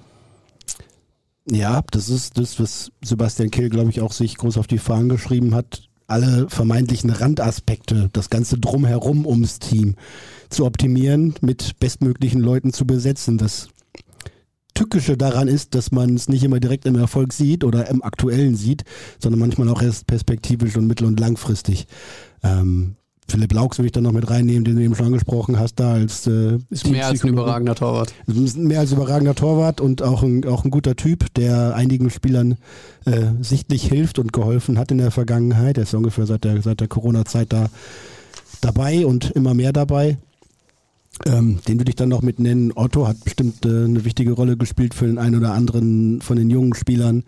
Ähm, Forsyth, ja, mit, mit in Klammern noch, denn es ist für die, die hochsensiblen Profifußballerbeine, glaube ich, jetzt inzwischen schwierig gewesen, den dritten oder vierten Athletikcoach äh, in kürzester Zeit zu haben, weil es einfach immer noch mal was anderes ist. Anderer Fußball, eine andere Belastung. Bedeutet, von Favre über Rose zu Terzic. Andere Athletikcoaches nochmal andere Schwerpunkte legen und da reagieren die halt mal sensibel und gereizt. Ne? Und dann, dann reißt mal eine Muskelfaser, wobei wir davon relativ wenig hatten in der Hinrunde. Da haben wir plötzlich Schulter, warum auch immer. Ähm, aber das, das muss sich dauerhaft erweisen, aber ich glaube, dass Borussia Dortmund schon zu den fitteren Mannschaften gehört hat und da wieder, da wieder hinkommen wird und das auch sich in der Rückrunde noch auszahlen wird und diese kleinen Optimierungen an vermeintlichen Randaspekten äh, sind, glaube ich, hochgradig wichtig, weil es eben in diesem Megamillionengeschäft dann auch darum geht, wirklich alles auszureizen, was du an, an Potenzial noch irgendwo hast liegen lassen. Ähm, ja, ist gut. Und die Strategiezirkel, eine engere Verzahnung zwischen Profis und den ganzen U-Mannschaften, äh, wirklich mehr im Gespräch miteinander zu sein. Das Scouting ist ja auch noch mal ein bisschen verändert worden, nachdem der Chef-Scout ja gegangen ist im Sommer. Ähm, da kommt vieles zusammen, dessen Tragweite, dessen Ergebnisse man, man nicht äh, im nächsten Heimspiel gegen den FC Augsburg sieht, aber vielleicht mittel- und langfristig, wie ja zum Beispiel auch bei Özcan oder Riasson eine Verpflichtung von Spielern, wo man jetzt nicht gleich äh, vom Stuhl fällt, aber wenn man genauer hinschaut, denkt man, okay, das ist jemand, der der Mannschaft mit den Qualitäten, die er einbringen kann, äh, gut tut. Der wird äh, keine zwei Gegenspieler mit einem Tunnel nass machen. Das wird das ganze Jahr nicht vorkommen. Aber äh, er bringt vielleicht an einer anderen Stelle was ein, was sonst gefehlt hätte. Wenn man sich, das finde ich immer sehr entscheidend, wenn man sich die erfolgreichen Jahre von Borussia Dortmund aber auch anschaut, hatte man gar nicht so viele Spieler, die äh, die Gegenspieler da irgendwie äh, am Ring durch die Manege gezogen haben, sondern äh, die eben durch andere Aspekte dann ins Spiel gefunden haben und erfolgreich waren. Deswegen finde ich es eigentlich gut, dass man diesen Schritt gemacht hat, dass man Leute wie Özcan verpflichtet, wie auch jetzt ein Riasson und da dann versucht, jetzt ein neues Standing auch aufzubauen. Spieler zu holen, die Bock auf das Projekt Borussia Dortmund haben und es vielleicht nicht unbedingt nur als nächsten Zwischenschritt äh, sehen. Und ja, auch dann eben langfristig zu planen mit äh, so entscheidenden Positionen wie von Otto Addo, wie auch von Forsyth es ist wirklich bewundernswert, mit äh, wie viel Elan äh, er an diese Sache rangeht, das auch dann zu sehen äh, am, am, Trainingsplatz jetzt im, in Mabea, wie akribisch er dann auch die einzelnen Daten sich immer wieder anschaut, guckt, ah, wer braucht nach dieser Einheit doch noch zwei, drei lange Sprints, bei mhm. wem reicht's jetzt, wen nimmt er vielleicht auch fünf Minuten eher aus dem Training tatsächlich, sagt dann Terzic auch so, hier, bei Mats reicht's jetzt für heute habe ich vorher in der Art noch nicht so krass gesehen. Gut, jetzt mhm. bin ich auch noch nicht so lange dabei. Finde ich aber echt äh, sehr, sehr interessant, was da passiert. Ja, also der gläserne Profi, ne? Da ja, muss man, kann man nur Daten rausziehen und gewinnen mit Performance-Analyse, die der BVB auch intensiv betreibt. Kann ich, kann ich auch jedem nur die Amazon-Doku über Arsenal London empfehlen. Da spielt Arsenal Chat, London. Chad Forsyth ist auch noch eine große Rolle. Arsenal London. Sehr interessant.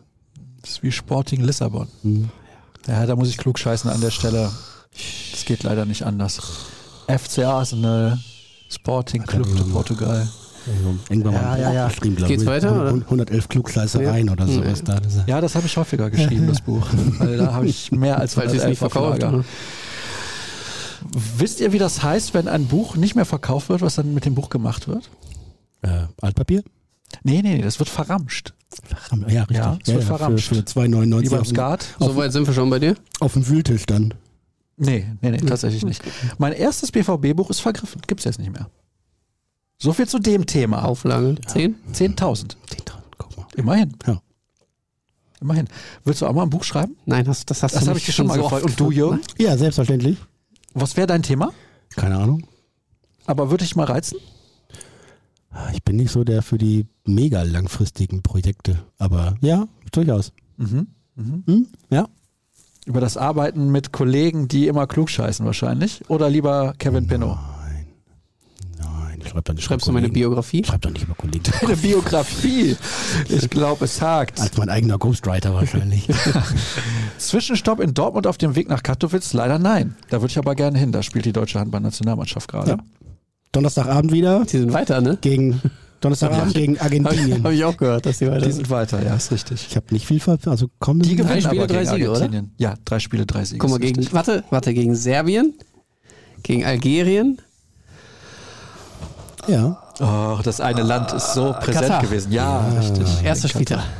Weiß ich doch. Experte. Ja. Mhm. Wann spielen die BVB-Handballerinnen das nächste Mal, Kevin, wenn du schon so im Handballthema drin bist? Weiß ich nicht. Ich habe nur gehört, ah. dass die Kapitänin die äh, Mannschaft verlässt. Ja, ist korrekt. Du kannst jetzt exklusiv verraten, wo sie hinwechselt. Könnte ich, aber mache ich nicht. Ah, schade. Ich könnte den Namen jetzt aber auch nicht aussprechen, deswegen habe ich Kapitänin gesagt. Ach so. Saporosje? Nein. Kri, Kri Nein. sag mal. Kreisels. Kri- Ach so, ist ja doch einfacher. als Ist einfacher, ja. ja. Die spielen am Wochenende in Besançon in Frankreich. Lass mich raten, man kann dich irgendwo hören. Ja, kann man, ja, kann man. Ich bin sehr gespannt. Ein Sieg, eine Niederlage, ne? Ja, in der European League bislang. Am Wochenende waren wir in Schiofok am Plattensee. War geil. Habe ich mit Dirk auch schon drüber gesprochen. Das war nicht schlecht, muss ich sagen. Warst du schon mal am Plattensee? Du auch nicht? Wart ihr schon mal in Ungarn? Da muss ich tatsächlich kurz überlegen. Ich wüsste es nicht. Budapest kann ich auch für einen Citytrip sehr empfehlen. Mhm. Sehr schöne Stadt. Ja. Auf jeden Fall. Ja. Lohnt sich. Hier wird nämlich nochmal gefragt, und das war die eigentliche Frage. Ach so. Ansonsten folgende Frage. Erwartet ihr noch Abgänge bis zum Transferschluss? Ja, kann schon sein, dass sich noch was tut, ne? Also wenn, wenn man, äh, wenn der BVB noch einen guten Zugriff bekommt auf eine, auf eine Rakete für links außen zum Beispiel oder rechts außen, wäre das denkbar, da noch zuzugreifen? Abgänge war die Frage. Ja, ja, und gleichzeitig Abgänge. Ähm, ja, schon. Klugscheißer, was soll das? Ich wollte jetzt nicht, dann, dass er abdriftet irgendwie. Drei Leute, vier Meinungen, äh, jeder moderiert hier durcheinander. Ähm, ja, also das ist ja offensichtlich, ne? Zum Beispiel ein Felix Passlack, den man dann nennen muss, dessen Vertrag, das ist klar kommuniziert, wird nicht verlängert, er läuft im Sommer aus. Er hat in der ersten Saisonhälfte schon kaum gespielt. Jetzt bekommt er noch einen Konkurrenten vor die Nase gesetzt. Das wird also nicht mehr werden, wenn der jetzt äh, in der Bundesliga sich einen Verein sucht. Vielleicht einen, wo gerade einer weggegangen ist, der links und rechts gut verteidigen kann. Ähm, dann äh, wird das sicherlich machbar sein. Das ist allerdings auch ja ne, bei dem überschaubaren Gehalt oder der überschaubaren äh, Ablösesumme, die dann irgendwie einzustreichen wäre. Jetzt keine, keine weltbewegende Geschichte monetär, ähm, aber grundsätzlich ist der Kader natürlich zu groß mit, mit hoch in die 20, fast 30 Spielern. Ähm, da sind ein paar übrig, wenn man bedenkt, dass man ja Leute wie Felix Passlack, Nico Schulz eigentlich mit durchzieht, ohne dass sie Wesentliches beitragen können oder sollen oder dürfen äh, zum mannschaftlichen Erfolg außerhalb vom Training. Äh, dann ist es schon, schon luxuriös, wenn man sieht, was man da an Gehalt noch trotzdem raushauen kann und muss.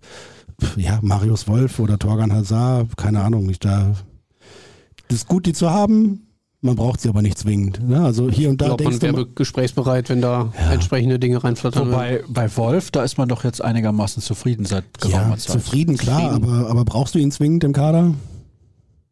Du hast in der Rückrunde, ja, selbst wenn du im DFB-Pokal weit kommst und in der Champions League noch eine Runde weiter, hast du vier, fünf Spiele weniger als in der Hinrunde schon über einen längeren Zeitraum. Also ich sehe die Einsatzchancen bei ihm nicht jetzt nicht so groß. Und Toni Modest äh, kannst du natürlich gleich wieder abgeben jetzt eigentlich. Wird nicht passieren, aber ähm, Wer weiß, wenn die Chinesen nochmal mit dem großen Geld. Dann hat er gesagt, macht er nicht Macht er nochmal. nicht oder? immer? Ich glaube, er hat gesagt, macht er nicht nochmal. Und der FC hat jetzt ja Davy Selke. Seine Nummer ist auch vergeben. das Das, wird nichts Kein, mehr. Ja, no okay. way back. Hier wird nochmal gefragt zum Neuzugang Reasson. Das haben wir eben schon sehr ausführlich diskutiert. Ist an den Gerüchten um Anthony Elanga von Man United etwas dran? Ja, kennt der BVB, ist ein interessanter Spieler. Ob es klappt, ist fraglich. Da hängen dann viele verschiedene Facetten und Komponenten mit dran. Ich würde mal ihr sagen, eher nicht, weil Podcast-Granaten. Ich würde einfach von dir nochmal unterbrochen. Ich wusste nicht, dass du noch weiter ausführen wolltest. Schaust du mich? Also er hat natürlich einen gewissen Marktwert Langa und äh, United braucht ihn nicht. Können ihn natürlich jetzt irgendwie ein halbes Jahr oder anderthalb Jahre woanders parken, in der Hoffnung, dass er sich entwickelt und dann entweder für Manchester eine Option wird oder noch im Marktwert steigt oder sie nehmen jetzt die, jetzt oder im Sommer die 20, 25 Millionen oder was die ja äh, laut Transfermarktwert sein sollen mit, weil irgendein Engländer sie bestimmt bezahlt. Und noch mehr wahrscheinlich. Ja, und dann äh, kann der BVB natürlich viel werben und sagen, wir könnten aber hier schön so und so weitermachen, aber entweder macht United jetzt Kasse oder im Sommer und dann kann Dortmund erzählen, was sie wollen. Also jetzt die Frage von Frank. Moin, ihr Granaten. Nee, das da oben von einem anderen. Der schreibt Moin, ihr Podcast-Granaten. Die Spekulationen um eine Reus-Zukunft häufen sich. Ich finde die Strategie des BVB richtig abzuwarten. Zudem spielt der Nachfolger mit Brand quasi schon beim BVB. Wie seht ihr das? Ein Ende mit Schrecken oder ein Schrecken ohne Ende? Also die ganze Thematik entspannt anzugehen, ist, glaube ich, das Beste, was du machen kannst. Ich kann natürlich verstehen, dass Marco Reus jetzt zusammen mit seinem Berater da so ein bisschen pokert, äh, auch Dinge wie Saudi-Arabien nicht gänzlich ausschließt. Ähm, man möchte natürlich noch die ein oder andere Mark mit dem nächsten Vertrag bei Borussia Dortmund vermutlich verdienen. Deswegen ist das wahrscheinlich auch legitim, das so zu tun. Trotzdem muss man äh, ja nur mal darüber nachdenken. Marco Reus in Saudi-Arabien, das kann ich mir nicht ganz so gut vorstellen. Auch jetzt, dass er generell nochmal so einen Schritt macht. Ich glaube, er ist hier so verwurzelt und äh, wird sich am Ende auch mit Borussia Dortmund einigen. Aber dass man natürlich auch aus Dortmunder Sicht sagt, wir müssen das leistungsbezogener machen, ist auch ganz klar. Er hat jetzt wieder fast die Hälfte der Hinrunde gefehlt, wenn nicht sogar so ein bisschen länger. Mhm. Ähm, passiert dir das nochmal im nächsten Jahr, hast du die Millionen mehr oder weniger verbrannt. Deswegen ähm, kann man beide Seiten, glaube ich, verstehen, so wie es aktuell ähm, vorangeht. Aber ich bin relativ zuversichtlich, dass sie am Ende zueinander finden werden. Ja, das bin ich auch und ich würde es auch für klug halten und für richtig halten. Ähm, und gleichzeitig muss sich auch der langjährige Kapitän und äh, das Aushängeschild des Vereins in vielen, vielen Bereichen ja auch ähm, dem gesamten Gefüge irgendwie auch ein, ein- und unterordnen. Und wenn es eben ab Sommer 2022 stark leistungsbezogene Verträge gibt oder deutlich mehr Wert darauf gelegt wird, ähm, dann gilt das auch für ihn. Ich glaube, er hat in der Vergangenheit äh, sehr, sehr viel Geld bei Borussia Dortmund verdient und äh, kann dann auch noch ein Jahr vielleicht mit einer ein oder zwei Millionen weniger ganz gut aushalten. Die Frage ist, und da wird es dann ein bisschen grundsätzlicher, ein guter Hummels und ein guter Reus sind eigentlich aus dieser Mannschaft nicht wegzudenken, wären noch Stammspieler. Aber wenn du wirklich generell was ändern willst und diesen Umbruch dann auch wirklich fortschreiben willst, gibst du denen noch das Jahr oder sagst du, wir müssen jetzt mal wirklich alte Zöpfe abschneiden und machen mal ganz anders, weil wir eben aus dieser Spirale von enttäuschten Erwartungen und wir liefern nicht das, was wir wollen und wir haben irgendwie manchmal nicht den Zug in der Mannschaft im Training und wir haben äh, dann immer wieder zu viele Ausreden und irgendwie nicht das, nicht das Teamgefühl, nicht diesen Spirit in der Mannschaft, um was Großes zu reißen. Vielleicht auch mal an anderer Stelle nicht diesen Hunger und diese Bereitschaft, sich auch mal weh zu tun. Also, ähm, dann, müssen, hast du dann das musst Gefühl? du natürlich sagen, dann musst du natürlich sagen, Ja. boah, das wäre ein harter Cut, aber vielleicht musst du auch sagen, beides gute Jungs, können wir auch gar nicht so schnell ersetzen, aber wenn wir es ernst meinen mit BVB neu, dann musst du vielleicht beiden sagen. Oh, jetzt grätscht Kevin Pinot auch noch rein, bevor ich zu Wort komme. Bitte. sie als Identifikationsfigur aber weiter im Verein zu haben, finde ich sehr, sehr wichtig. Die Frage ist, mit was würden sie sich zufrieden geben? Und damit meine ich nicht die wirtschaftlichen Aspekte, sondern wie viel Spielzeit wollen sie unbedingt noch in der kommenden Saison haben? Marco Reus kann sich nicht einfach nur darauf berufen, ich bin jetzt zehnhalb Jahre im Club, ich muss immer von Anfang an spielen, haben wir ja gerade schon drüber diskutiert. Gibt es bessere, müssen Meinung. die spielen. Ja. Wenn sich ein Hummels und auch Reus dazu bereit erklären würden, auch mal ins zweite Glied zu rutschen und die Mannschaft hinten aber auch noch mitzuführen in der Kabine auf dem Trainingsplatz, dann ist das, glaube ich, auch für den fortschreitenden ähm, Prozess dieses Umbruchs sehr, sehr wichtig. Deswegen glaube ich, ein Jahr wird allen Beteiligten noch gut tun, sofern, die beiden bereit dazu wären, eben da noch Abstriche zu machen. Wir werden nicht jede Woche 90 Minuten auf dem Platz stehen. Ja, also bei Mats Hummels kann ich mir das noch mehr vorstellen, weil er einfach auch der Typ ist, der seine Mitspieler äh, auch, auch verbal besser macht quasi, der sie, der sie mitcoacht und anführt. Bei Marco ist es ja eher durch, durchs Spielerische, Fußballerische und mehr so ein, so ein stiller Anführer. Ähm, und bei, bei Mats, ja, aber dann müssen sie auch alle einig sein und eben die, die Klarheit haben in der Mannschaft, wie es weitergeht. Und äh, ja, wenn du überlegst, Reus, Hummels, ein Emre Can, der vielleicht äh, im Sommer den Club verlässt. Es sind schon drei aus dem Mannschaftsrat, die irgendwie zentrale Figuren sind. Niklas Süle ist äh, ein erfahrener und äh, hochwertiger Spieler, aber jetzt als Typ, glaube ich, nicht der geborene Leader, würde ich mal sagen. Dann verlierst du vielleicht einen Jude Bellingham, was ja nicht ausgeschlossen ist. Dann bist du aber auch schon bei Kobel Schlotterbeck. Äh, Eben, und das dann als ist die Typen Frage, kann, kannst du es dir erlauben, die beiden dann noch vor die Tür zu setzen? Oder musst du sie im Verein halten, um sie auch als Magnet für andere Spieler irgendwie äh, im Kader zu haben? Mhm. Ich glaube, das ist ein sehr, sehr spannender Prozess. Da wird sich auch Sebastian Kehl, glaube ich, in allen Facetten dann Gedanken drüber machen. Aber ja, bis 25 irgendwie die beiden nochmal, nee, wo sind wir jetzt? 23 bis 24 dann, die noch im Kader zu haben. Ich glaube, das ist, das ist wichtig. Frage dazu noch abschließend. Ihr müsst euch entscheiden, bitte nur den Namen nennen, wenn ihr einen alten Zopf abschneiden müsst. Hummels oder Reus, Jürgen? welchen ich abschneiden Eine würde, von beiden? dann würde ich eher Reus abschneiden. Kevin? Reus. Okay, ich auch. Dann wäre das geklärt. Nächste Frage.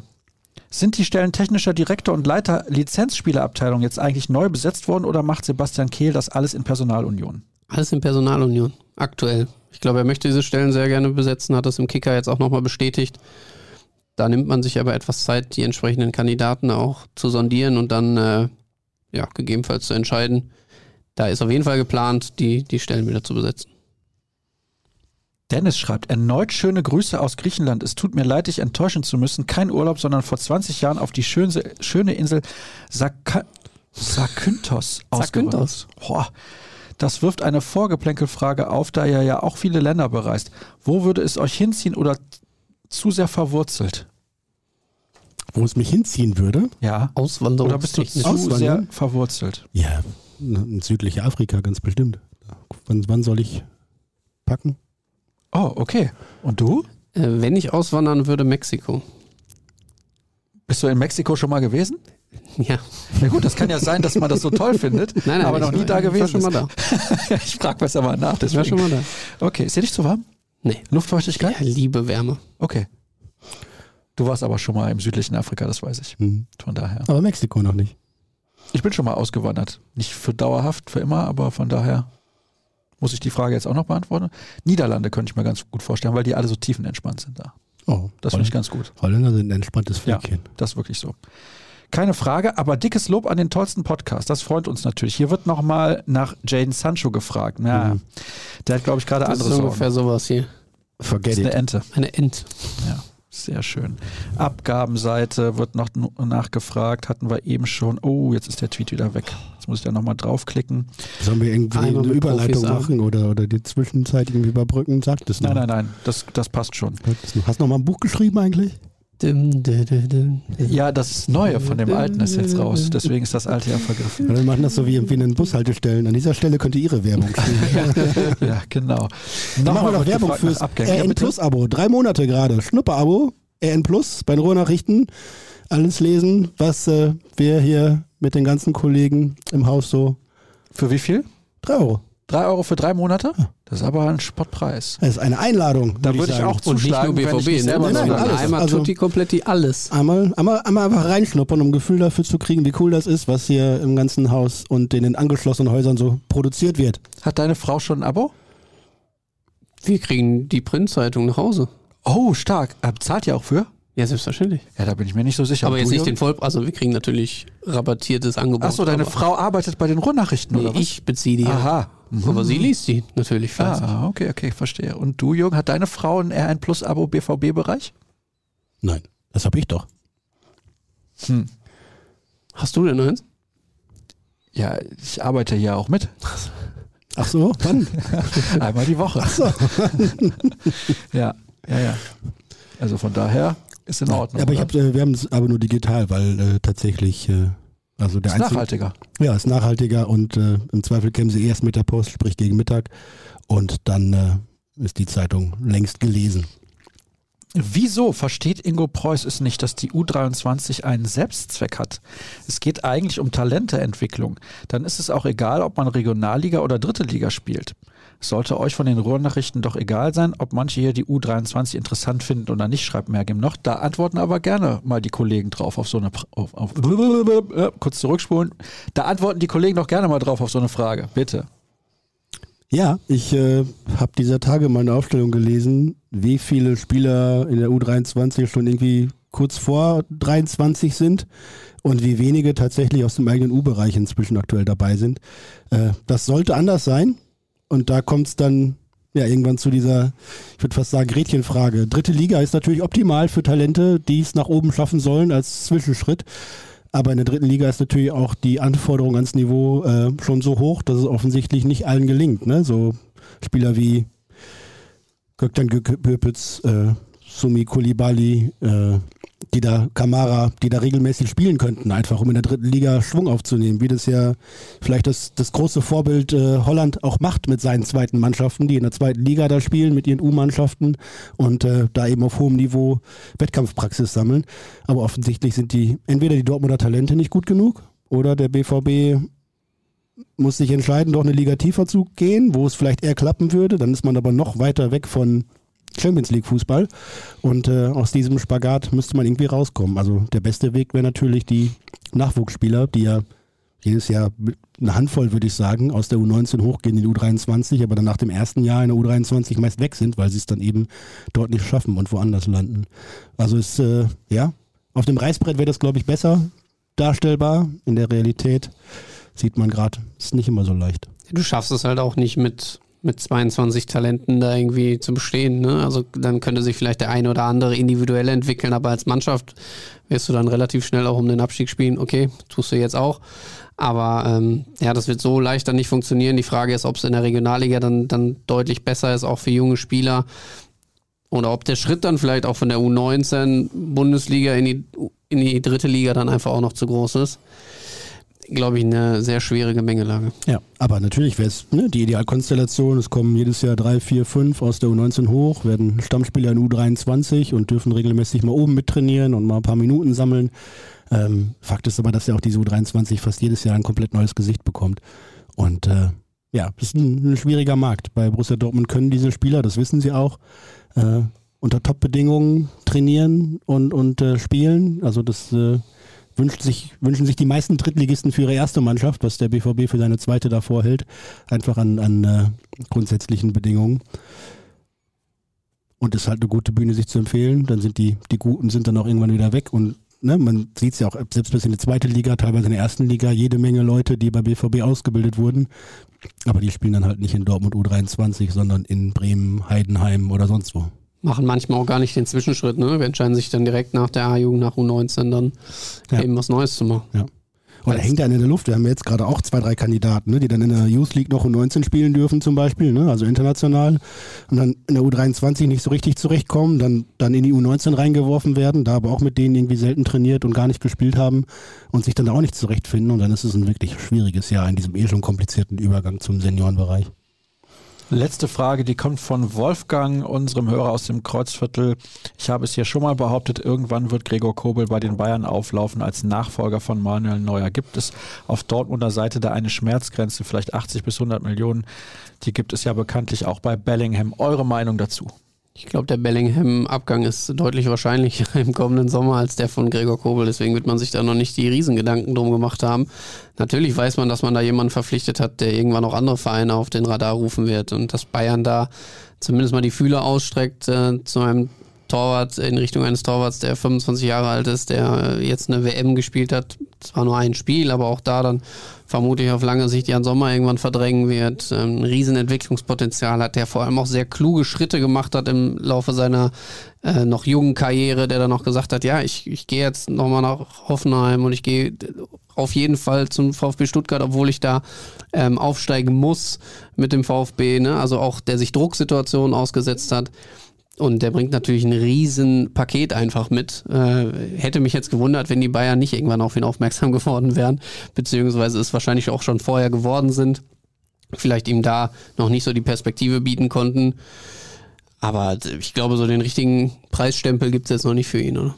Nein, ist auch aktuell nicht, nicht äh, zum Verkauf quasi. Ich glaube, die Bayern holen jetzt erstmal Jan Sommer und äh, sind dann erstmal safe für eine gewisse Zeit wieder und dann brauchen sie ja eh ne, perspektivisch für den, den neuen Neuer. Ob das Aber ich glaube, darum geht's. Ja, ja, genau. Ob das, also ja, ob, das dann, ob das dann, ob das dann Kobel ist oder ob der aus Deutschland dann vielleicht irgendwann mal nach England wechseln würde, weiß ich nicht. Beim BVB ist er fix eingeplant und das nicht nur als, als Stammtorwart, sondern auch als einer der Führungsspieler, weil er eben diese Gewinnermentalität vorlebt. Mhm. Da bahnt sich doch irgendwie schon wieder was an. Na gut. Folgt bitte allen. Vor allem Jürgen Kors bei Twitter. Und das könnt ihr tun unter Jürgen Kors. Ihr könnt Kevin Pinno folgen unter Kevin Pinno und mir unter Sascha Staat. So einfach ist das. Ihr könnt mir neuerdings auch auf Instagram folgen, weil oh. ich habe jetzt meine Seite geöffnet. Hast du geöffnet? Ich bin jetzt mit einem, äh, wie nennt sich das dann, öffentlichen Profil. Ja?